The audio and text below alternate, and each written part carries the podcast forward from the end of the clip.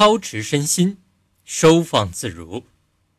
白氏云：“不如放身心，明然任天造。”曹氏云：“不如收身心，宁然归寂定。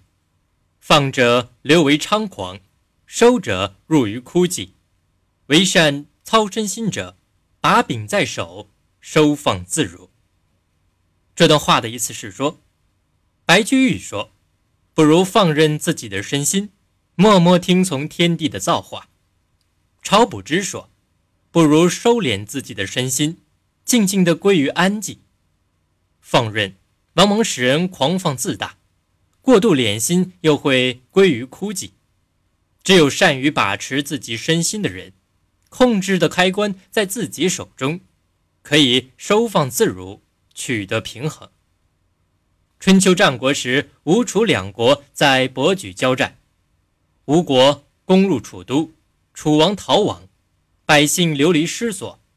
楚臣蒙古在楚王生死未卜之际，跑到楚都，说：“如果有孤子可以继位，楚国大概可免遭灭亡。”于是他来到楚宫，背上楚国的法律《离此大典》，乘船浮游于江上，逃到云梦地区。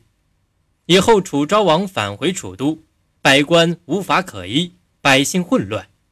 蒙古献出了离次大典，百官便有法可依，百姓得以治理。蒙古立了大功，等于使楚国得以保全。于是楚王封他为官，给他封田六百骑。蒙古生气地说：“我并不是一般贪图绝路的人，我是忧虑国家安危的人。国家平安无事。”难道我还会去忧虑个人无官可做吗？后来他隐居到魔山之中去了。人的命运不可能完全听从天意，也不可能完全让自己把持。白居易所说的“身心任天造”，类似宿命论的主张；而晁补之所说“不如收身心”，则带有浓厚的佛家口吻。操持身心应适度。不宜忘却操持的目的是什么，不应放任而无所谓于一切，不应小心而与世隔绝。操持定于适度，能达到收放自如的自然状态，才能体会到其中的乐趣。此即为操持身心，收放自如。